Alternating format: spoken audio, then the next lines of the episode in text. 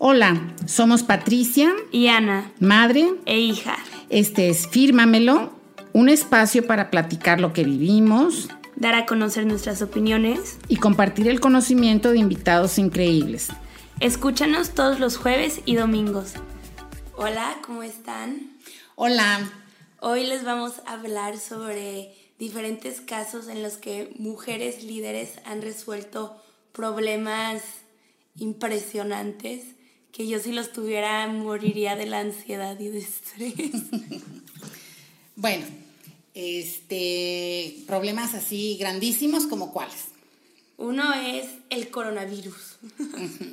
que aunque ya estamos hartas de escucharlo, este es algo actual y estábamos escuchando que de los 193 países que hay en el mundo, solo 10 están liderados por mujeres. Liderados. Liderados, perdón.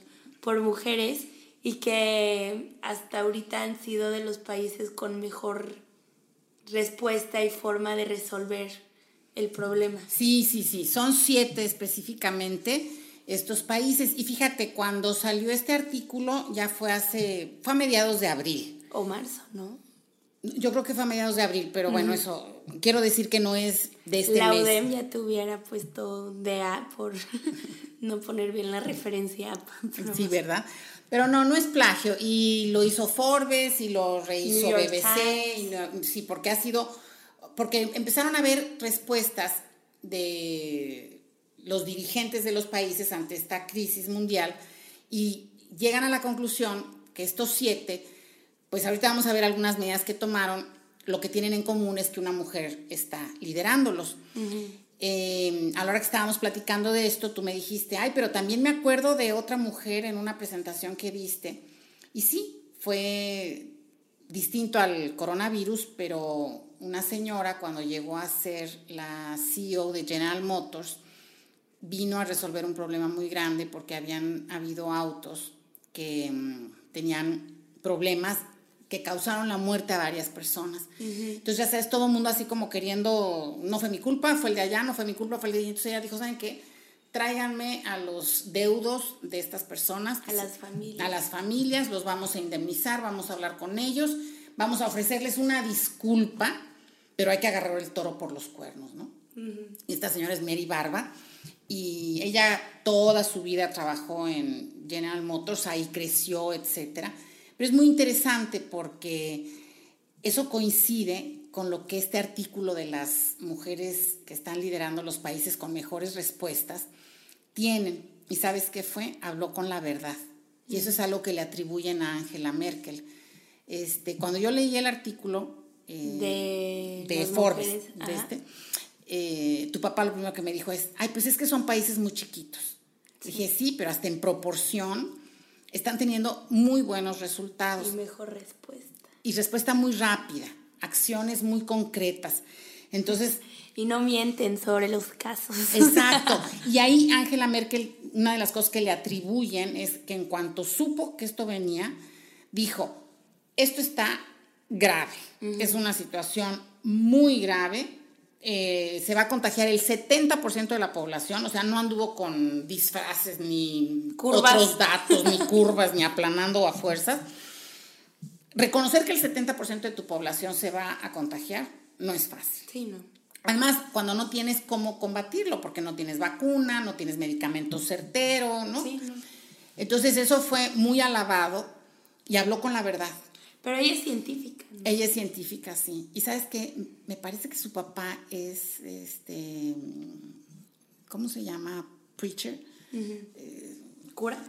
Bueno, no cura porque... Padre. Sí, sí. Padre, obvio no católico.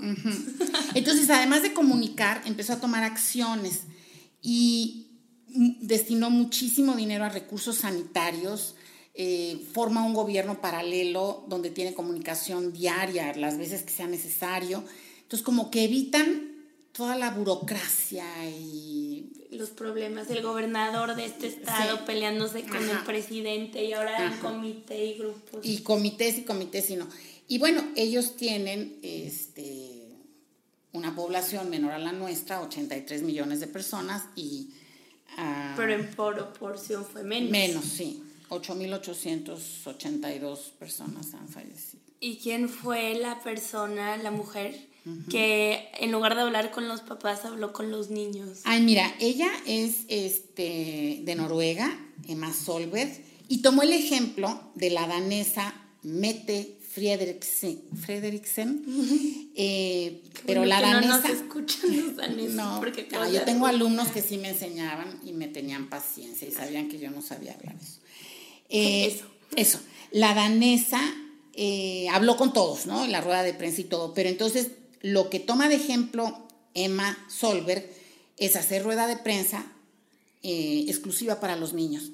¿Saben qué? Está bien que estén asustados, está bien que tengan miedo, y a mí se me hizo como un acto de amor impresionante. Con sí, como muy bonito, como que son a los que menos, no que menos pelen, pero creo que los gobiernos pues se enfocan más en los adultos o en los de 18 para arriba que ya pueden votar y cosas así, y se olvidan de los pequeños que, y pequeños, hace mucho que no dice esa palabra, pero que, o sea, al final del día, y esto está en muchos estudios así de de educación o cuando quieren implementar cosas como reciclaje en comunidades o en escuelas, lo hacen directo con los niños, no van con los papás, porque saben que el niño o está fregue y fregue o...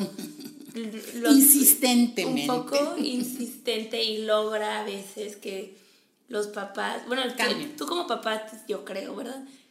medio te desvives por el, claro, huerco. El huerco. Pero sabes que, por ejemplo, ahorita me estoy acordando cuando tus hermanos estaban chiquitos y que le decían a tu papá, no fumes, no fumes, no fumes. Entonces un papá, un día tu papá me dijo, bueno, qué horror. Antes mis papás me decían, no fumes, ahora son mis hijos los que me dicen, no fumes. Ya, ya. Dejó de fumar. Sí. ¿Y ahora qué me parece cuando veo a tus hermanos fumando? Pues ganas de decirles, a ver, ya te fuiste off topic completamente, pero lo que yo quería decir es que se me hizo muy interesante la forma en la que ella resolvió esto yéndose con los niños. Sí. Y calmando los años. Exacto. Y sabes que ellos también les va a tocar todo el despapache que salga de esto. Sí.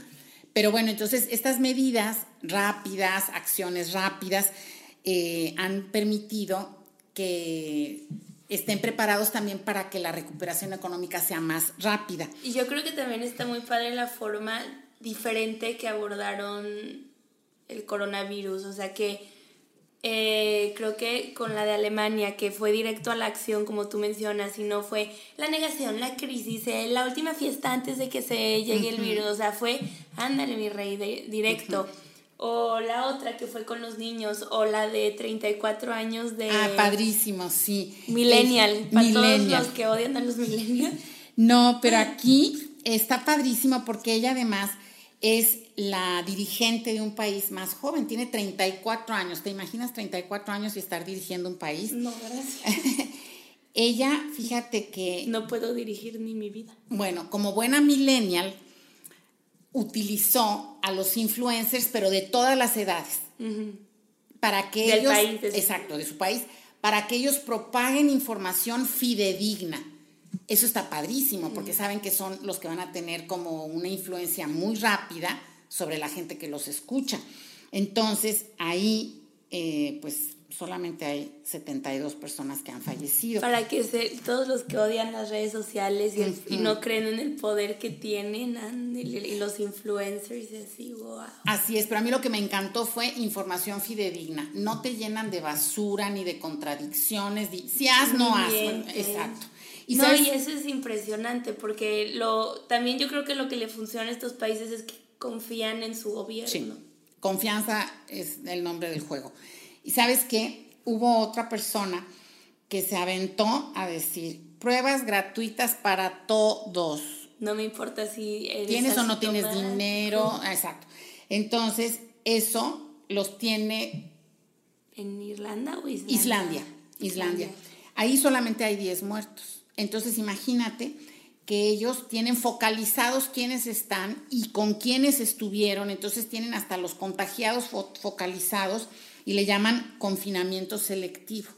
Es obligatorio para el que presentó síntomas y, puede contagiar, pero es eh, voluntario para los demás y les aseguran el sueldo completo a los que estén confinados en forma voluntaria y por esa razón pierdan su trabajo. Entonces, es muy interesante. Lo que es vivir en el primer mundo. sí, pero en el primer mundo donde confían, porque acuérdate que también ahí hubieron países primermundistas. Aquí arriba. Aquí arriba, por ejemplo. Entonces, este con mujeres líderes. Con mujeres líderes. Una de ellas nada más se aventó 124 medidas para bloquear el virus en Taiwán. Yo creo que aquí yo veo como un común denominador, incluyendo a la señora Mary Barba, de hablar con la verdad, de tomar decisiones con firmeza, de aprovechar la tecnología pero este amor, esta compasión, esta responsabilidad social y esto de cuidar a los niños, pues es algo que las mujeres, seamos o no seamos mamás, porque quieras o no quieras, o puedas o no puedes, pero como mujer, tú estás equipada para ser mamá, ¿no? Entonces, es una característica innata el ser protectora. Antes se estudiaba mucho que estábamos en áreas de servicio por ejemplo, en recursos humanos o en atención a cliente. Por este, en esos estudios americanos dicen nurture, por ser protectora, eh, apapachadora. Sí, o si te ves en los grupos académicos o en los grupos de servicio social o en misiones o en cualquier grupo que sea ayudar al mundo, hay más mujeres que hombres metidos en esos rollos. Hoy, a excepción del señor que vimos en la película de Sergio, que era ah, hombre. No, pero, o sea, la mayoría, digo, también en Drivers of Change hay cinco hombres en una generación, pero son 19 mujeres. Sí, pero sabes, a mí ahora sí que tengo que decirlo.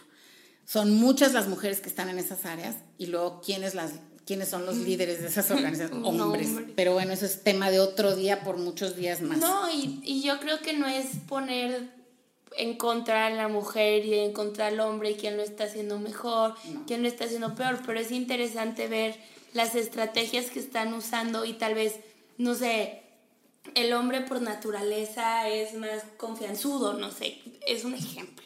Entonces, él lo han dicho en cosas que quienes levantan la mano más en un salón, los ah, niños estén bien o estén mal, o, o confianza en sí mismo es mayor de un hombre que de una mujer. Entonces, como le podemos aprender las mujeres al hombre a tener confianza en nosotros, los hombres pueden aprender algo de las mujeres como ser más compasivo o decir la verdad. No sé, o sea, a mí se me hace muy interesante todo esto y ahorita hablando de este tema estaba viendo en Pinterest quotes y todas te dicen the future is female, the future is female o the present is female. Y vi uno que decía the present is female and male. Claro, pues así somos. Y sabes que a mí lo que me encanta es que más que competencia sea colaboración. Carreritas. Carreritas, así dice una de mis nietas. No, es competencia. Ella se no, no, pero es, está en la bici y le dice a su hermano, ay, no son competencias. Y ya el hermano empieza más lento y ella se va más rápido. Son carreritas. Sí, canija. Pero esa es otra característica que otro día hablamos. Pero sí es muy interesante que más colaboración. Sí. Y el hombre por naturaleza es competitivo. Claro. Entonces, eh, hay cosas que yo creo que tenemos que pensar en complemento. Sí. Y complementarnos, yo creo que es aprovechar las fortalezas de hombres y mujeres y con esas fortalezas ayudarnos a aminorar pues nuestras áreas de oportunidad, ¿no?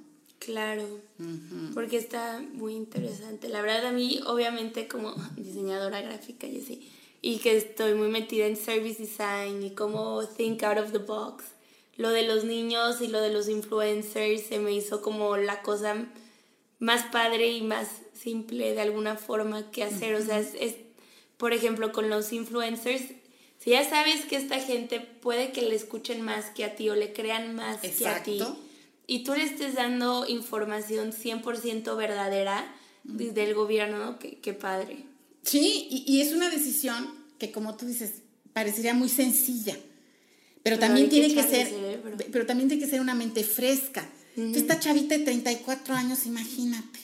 Pues dale, como eso, y yo creo en eso, pues órale, va. Pero también es el país más digitalizado del mundo, que eso sí le tengo que reconocer a tu papá, eso de que, hay, que son muy poquitos y que están aislados y que no sé qué, pues sí, pero en proporción están dando muy buenos resultados y no solo en el manejo de la crisis a nivel sanitario, sino a futuro su recuperación va a ser mucho más rápida, porque hay países que empezaron los niños a ir a la escuela en mayo por estas medidas que pudieron tomar. Sí, claro. Y mucho del problema también que yo veo es el egoísmo de las personas. O sea, en los países en los que no se ha recuperado, los que siguen teniendo 600 casos al día, México como están, que somos muy egoístas y también es un problema que tiene Estados Unidos, que son egoístas, entonces no piensas en, ok, si me encierro en mi casa... Estoy curando o evitando. Estoy ayudando a más personas, no. Es, ay, ¿por qué el vecino sí sale y yo no salgo? Y, a él está de fiesta, yo también. Entonces, como... O sea, yo me enteré cuando regresé de Inglaterra que México no era tercer mundo, sino que estaba en segundo mundo mejorando y, y luego le mandamos puro hate a pobre México y no vemos que de 193 países somos las 15 economía mundial. Y yo sé que tal vez entre la 15 y la primera hay muchísima diferencia, pero yo creo que ya hay que cambiar ese mindset de tercer mundo y de los mexicanos y solo la fiesta y como decir, ándale, hacer primer mundo y tenemos muchísimas capacidades y somos muy inteligentes. Y sabes que muy ingeniosos. Ándale, con los memes. Bueno, y hemos entrado en depresión por eso. Exacto, nos han ayudado a sobrellevar esto porque te ríes de la desgracia y aquí va mi recomendación y no me estoy saliendo del tema. Lean El laberinto de la soledad de Octavio Paz, premio Nobel. Sí, mm. buenísimo. Pues sí, porque ahí te explica muy, quizá no muy fácil de leer, lo reconozco, pero las máscaras, eh, y entendemos cómo por qué somos como somos, ¿no? Claro, y, y, a lo que yo también quería ir y llegar es, hay que dejar de ver a Estados Unidos como ejemplo a seguir y como siempre lo hemos visto, o sea, Estados Unidos para México siempre ha sido como algo aspiracional o, o donde se logran las cosas. Primero, hay que ya, aunque queden más lejos otros países, de empezar a ver cómo le están haciendo todos los que han resuelto tal vez esto del coronavirus, su economía, y no solo el gobierno, sino cómo son las personas, y la cultura. Porque si tienes a un presidente malo, este, yo no creo que siempre sea reflejo de, de la, del país pero si lo único que hacemos es quejarnos de aquel presidente, sea el de ahorita, sea el de seis años, sea el de cualquier época, en lugar de decir, ok, ¿cómo yo como ciudadano voy a mejorar para que mi entorno sea mejor? Si nosotros no cambiamos, nunca va a cambiar la no, Y ser propositivos, ¿no? Yo creo que también hay que ser propositivos, porque luego te quedas nada más en la queja. Sí, hay que actuar. hay que actuar y actuar con determinación como estas mujeres. Y fíjate, volviendo a estas mujeres y cómo han manejado la crisis, una de ellas, eh, la primera ministra de Nueva Zelanda, Jacinda, ella, Ardern, eh, se bajó el sueldo, 20% a ella y a todo su gabinete. Y esto quiero contarte aquí, que la primera vez que yo supe de alguien cercano que lo hizo, no fue una mujer, fue un hombre. Rocky. ¿Ah, Rocky? Sí, un amigo nuestro que trabajaba en una empresa en los años 80, hubieron algunos problemas aquí en la Bolsa Mexicana de Valores y de evaluaciones y grandes inflaciones y no sé cuánto, y llamó a toda la gente y dijo, somos tantas personas aquí y hay de dos sopas, A o B. A, nos quedamos todos con tanto menos de sueldo, o B, se tienen que ir tantos y todos decidieron, entonces fue democrático, fue colaborador, fue compasivo y todo, y qué padre, ¿no? Porque mantuvo a toda la gente haciendo un esfuerzo y diciendo, bueno, pero todos, y yo creo que aquí es credibilidad y es también... Confianza. Porque estás viendo que él también lo está haciendo y no, no soy el único. Exacto. Como puede pasar cuando yo por lo menos me meto a Instagram y veo a todos de fiesta y yo digo, ¿y yo por qué estoy encerrada, no? Entonces tal vez... Y además esos dicen que no, que no saben, ¿no? Sería mucho más fácil todos jalar parejo. Ajá, jalar parejo. Y no lo estoy diciendo por la gente que tiene que salir, pero lo estoy diciendo por el otro niño de mi edad, un niño de mi edad que tiene 22 años, que o está en verano en línea o está trabajando home, home office, o sea que no tiene necesidad de salir, ¿no? Y también creo que hay una historia de alguien que tenía, no sé si es de Chobani, un yogurt, que también les dijo, el como dueño, creador del yogurt, les dijo así, ustedes quédense conmigo desde el principio y van a ser accionistas. Pero o sea, hasta el, em, el, paqueterito fue accionista ya de la super empresa. Entonces hay que empezar a ver cómo ser más colectivo. Sí, y aprender de ejemplos de empresas mexicanas que han hecho eso. ¿Sabes cuál? Hace muchos años eh, en México eh, las empresas privadas tienen la obligación, si ellas generan utilidades, de hacer un reparto de utilidades. Y tienes hasta mayo para dar ese reparto y es un porcentaje de las utilidades. Pues esta empresa que es grandísima. ¿Cuál? Bimbo. Ah. Un porcentaje de las utilidades era para que compraran acciones. Entonces la gente se siente, porque es dueña, quizá no del 100% de las acciones, pero ok, pon tú que decían, bueno, el 10% de lo que vale la empresa lo va a dividir entre los mil trabajadores, o los 10 mil, o 20 mil, o los que Pero ya te sientes parte tuya, pero real. Y entonces, ahí si eres socio, y no como en algunas empresas que les dicen asociados y socios estratégicos, y mentira, ¿no? Socio es en las buenas y en las malas. Entonces... Sí, yo creo que también eso falta ahorita. O sea, yo pensándolo en en mi vida laboral de tres años, ningún lugar en el que he trabajado me ha hecho sentir como tengo un... Como que eres parte de. Parte de o que tengo un compromiso súper grande con ellos. O sea, tal vez me, me, han fascinado todas en las que he trabajado. Pero, bueno, menos una, pero eso pero no es la actual. Sigma, no me corres. No, estás muy contenta. No, llevo muy poquito también como para sentir pertenencia y home office no ayuda en todo nada. Todo el tiempo, claro. Sí, entré en home office, pero este, hay gente que habla de, ay, empecé como practicante y me quedé y luego esa empresa me acogió y ahora soy chairman. Digo, también me fui al extremo, ¿verdad? O, o de eso, no sé, de intern, que vimos la que ya hablamos de esta película, como Robert De Niro en su personaje, él dice, en esta esto que ahora es esta oficina, yo aquí trabajé 40 años, o sea, dime quién se ahorita imagina trabajando 40 años en un mismo lugar.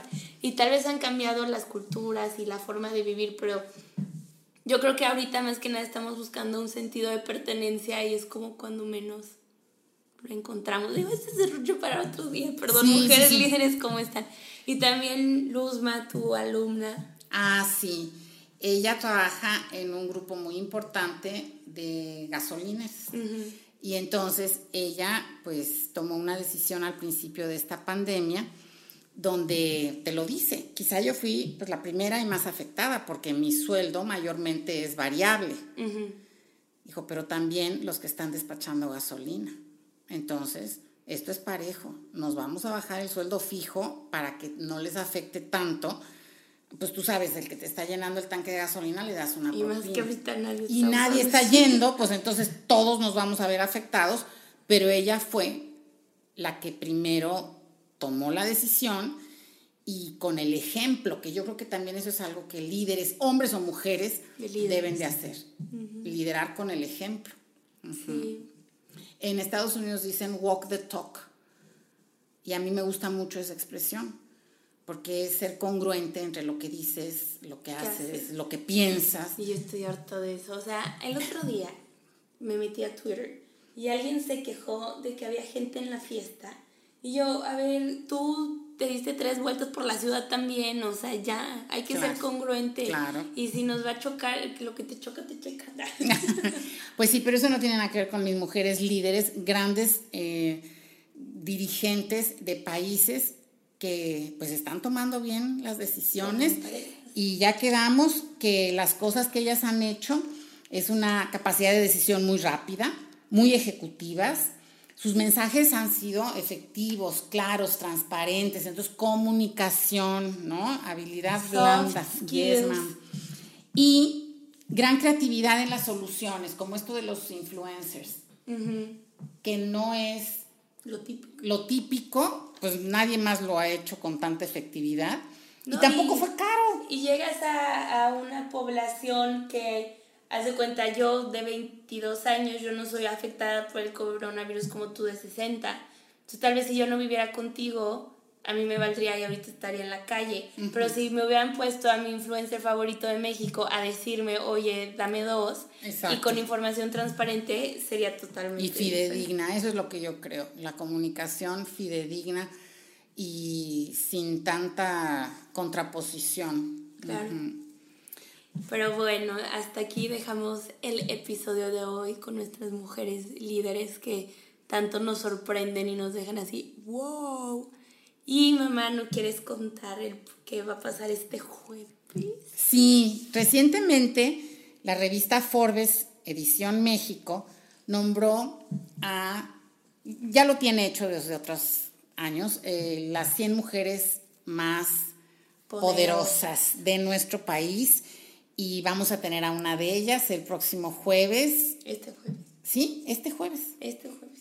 Sí, este el jueves. Siguiente en el siguiente episodio, nuestra invitada es precisamente una de estas mujeres que además trabaja en una industria tradicionalmente masculina. Ya no les decimos más para que haya sorpresa. Es mamá. Entonces ha roto paradigmas. Glass ceiling. Glass ceiling, techo de cristal, todo y es una entrevista muy amena. Muy, muy padre. Sí. Entonces, esperen el próximo episodio, síganos en Facebook e Instagram porque vamos a sacar unas cosillas hablando sobre la lista de las 100 mujeres más poderosas y todo de México y lo que implica. ser eso. Pues Entonces, Porque aunque somos la mayor parte de la población en el país, las mujeres, pero pues no todas pertenecemos a ese selecto grupo. Claro, no, wow. Wow, sí. Qué impresión. Padrísimo. Bueno, nos vemos el jueves. Bye.